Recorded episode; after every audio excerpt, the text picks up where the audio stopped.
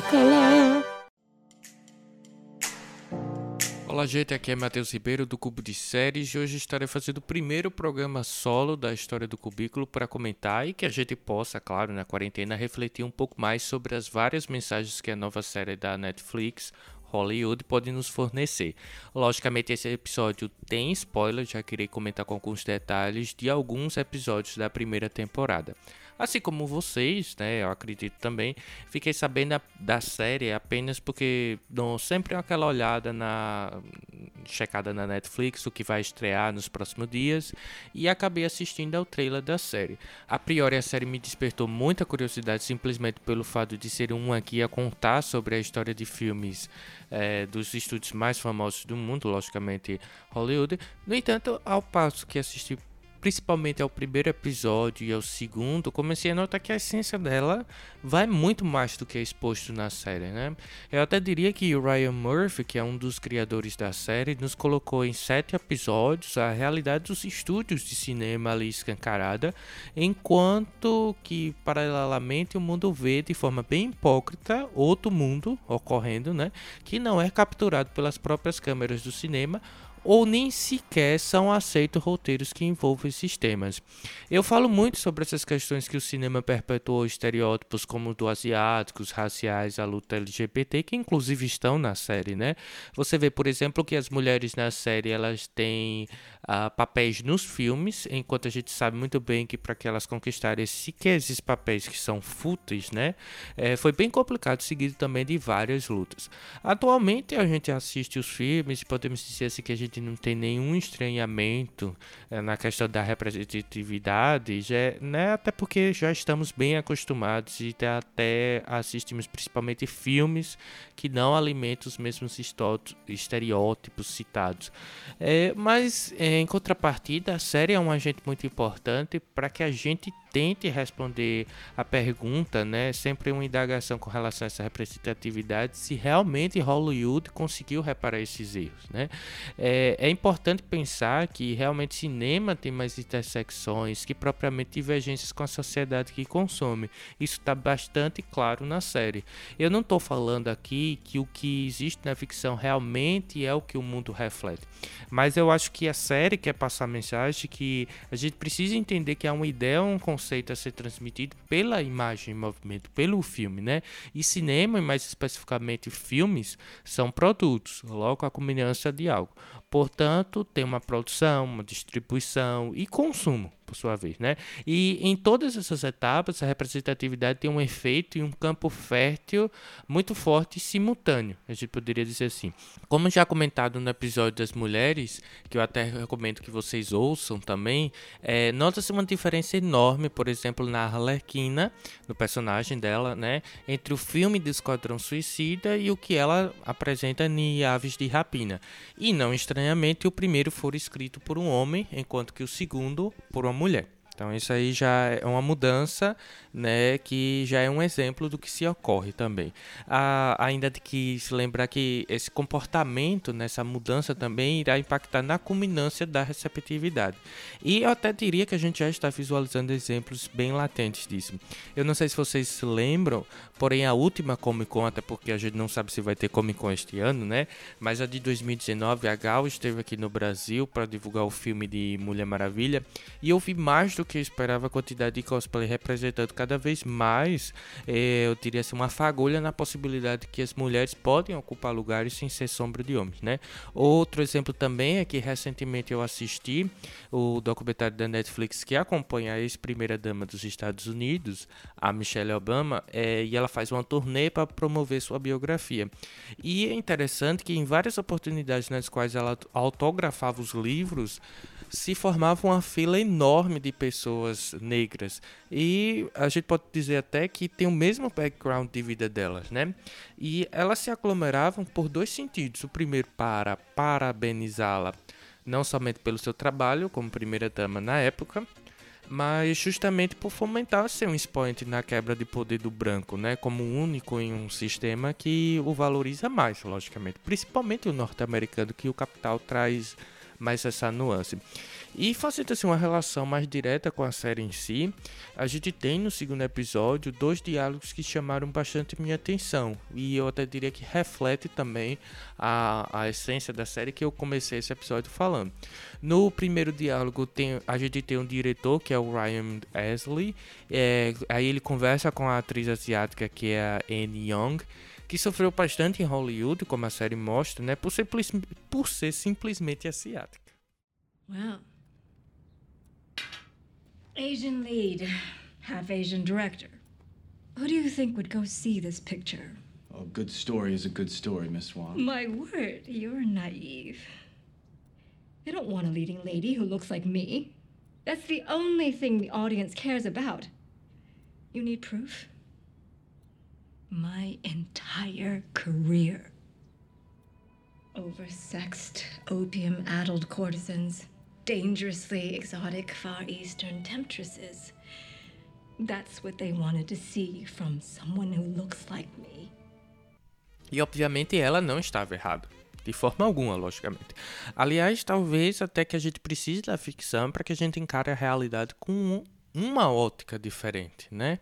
E tudo que ela fala nessa cena ecoa na história de Hollywood, porque desde os primórdios a Hollywood trouxe asiáticos feitos a parte de estereótipos chulos, sempre fazendo como os misteriosos, vilões ameaçadores ou caricaturas de comédia.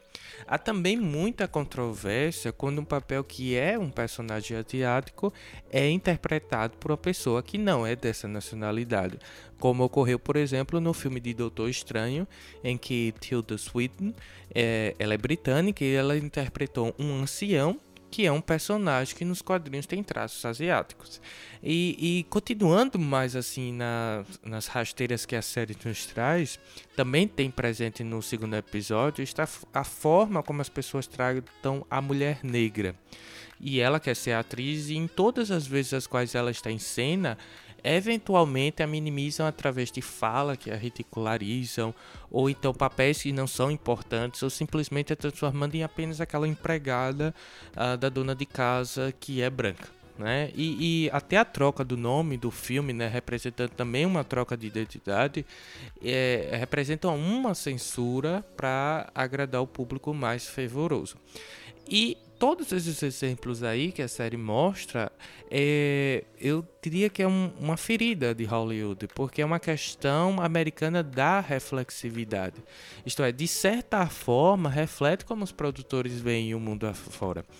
E, e o, o mais interessante da série é que, em contrapartida, a gente tem um diretor que felizmente pensa o contrário. E aí um fator determinante, porque as pessoas pensam que quando a gente está falando de representatividade, é, estaríamos na realidade tentando agradar as pessoas que para que o, o filme venda.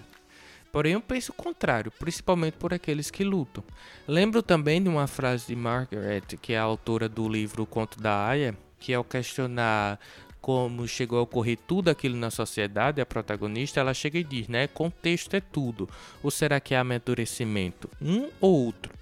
Então, portanto, será que as pessoas pens que pensaram, né, fora das visões fechadas, como é o caso, por exemplo, do autor do Senhor dos Anéis e outros também que tiveram aí durante a história, estavam à frente do seu tempo ou tinham apenas uma consciência maior do mundo em si? E de fato, o Ryan Ansley, ele tem uma visão assim, uma consciência do mundo maior em si, né? É tanto que no segundo diálogo que eu citei anteriormente, ele fala, né, filmes não mostram só como o mundo é, mostram como o mundo pode ser e se mudarmos a forma como são feitos podemos ter aí um impacto na sociedade. E é aí a prática social que a série quer nos mostrar. Aí o papel social do cinema. Aí você pode ter sempre aquela pessoa, né, que sempre diz com aquele discurso: "Olha que coisa chata, viu? Eu só quero sentar e assistir ao filme em paz. Que gente chata, problematizando tudo, coisa e tal".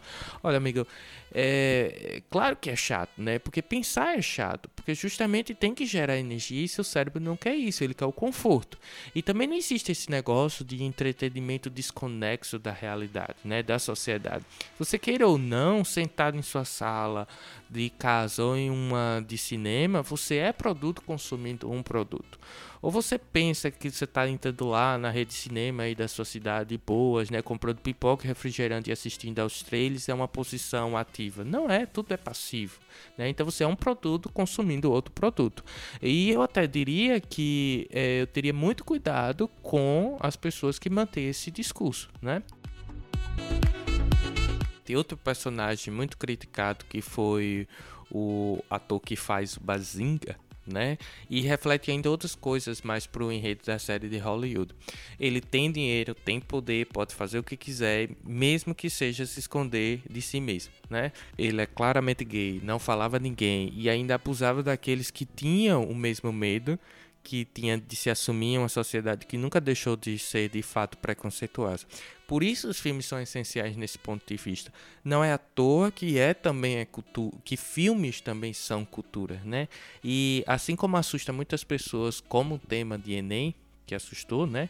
Assusta ainda mais quando a gente sabe que a mensagem de muitos filmes bons não estão chegando a uma parcela da população, por simplesmente não termos complexos de cinema nesse Brasil afora. Né? Na série, a atitude magnífica de reduzir o valor do ingresso, você vê que impactou severamente no público que conseguiu assistir e é mostrado por aqueles também que torceram e se emocionaram juntos aos atores e a equipe de produção ao ganhar o Oscar, né?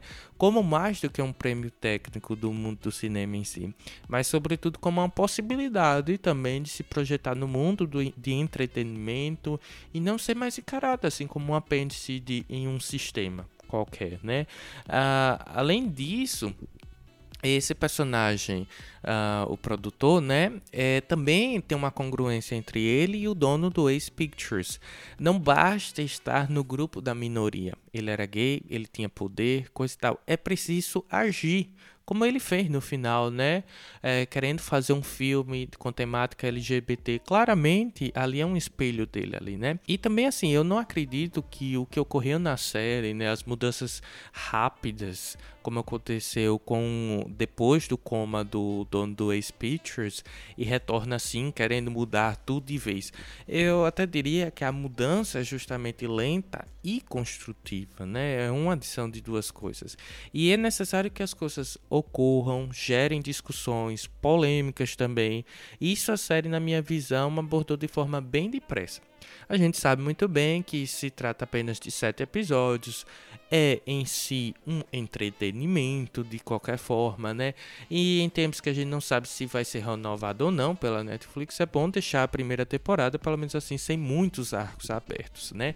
E também tem outra coisa, né? Será que realmente a gente precisa de uma troca de comando para termos conteúdos mais de representatividade ou a gente pode pensar de fato assim que poderíamos pensar de qualquer forma como somos seres humanos, né? A gente sabe muito bem que a representatividade é um tema bastante batido no entretenimento, mas eu até diria que é necessário sempre ter uma discussão a longo prazo dele, já que sempre estamos em completa mudança e se realmente filmes, né, como o diretor falou, tem esse poder de mostrar mais do que o mundo é e mais como ele pode ser, dever fundamental pensamos na dicotomia do cinema com o social. Não há ponto final para esse pensamento. É, é, a gente sempre tem que ver essa reflexão sobre a, a representatividade como uma metáfora para a reticência, né? Porque até mesmo, por mais que a série tenha nos mostrado vários exemplos que ainda não poderíamos deixar de citar outros também que Hollywood perpetua como simplesmente o nosso caso, dos brasileiros, né, reduzindo eventualmente a futebol, cerveja e mulheres nuas em praia, ou dos africanos, como são sempre vilões em filmes, ou até mesmo os latinos, né, e as latinas principalmente, que são sempre vistas como aquelas uh, fogosas. E, paralelamente, fica o questionamento também se a série, né, ligada principalmente à representatividade, sustentará de certa forma para as próximas temporadas, né. Uh, por outro lado, eu até acredito que a série por ser só uma série, já podemos ter um bom lado disso, né, por conta do largo tempo em tela e a possibilidade de exploração maior do enredo em si, ao contrário de um filme mesmo, né? Eu sinceramente não vi muitas críticas com relação à série, não li, mas soube que as críticas não foram boas, Mas enfim, né? Eu até diria que talvez a série não seja uma das suas favoritas, ou nem sequer tenha te chamado a atenção num, catálogo cada vez mais vasto da Netflix. No entanto, cumpre seu papel e consegue desenvolver uma primeira temporada satisfatória para o enredo proposto. Inclusive, lá no post do nosso site você vai poder encontrar alguns li links que agregam mais sobre o enredo da série também, como artigos que mostram os personagens que foram baseados nas histórias reais e as histórias reais deles mesmo em Hollywood, né, a verdadeira. E você também pode continuar essa discussão em nossas redes sociais, no, dizendo o que você achou da série em nossos posts tanto no Instagram e Twitter, que são ambos arroba Cubo de Séries. Eu vou deixando esse programa solo para vocês aí comentarem. Foi muito bom comentar sobre a primeira temporada de Hollywood na Netflix.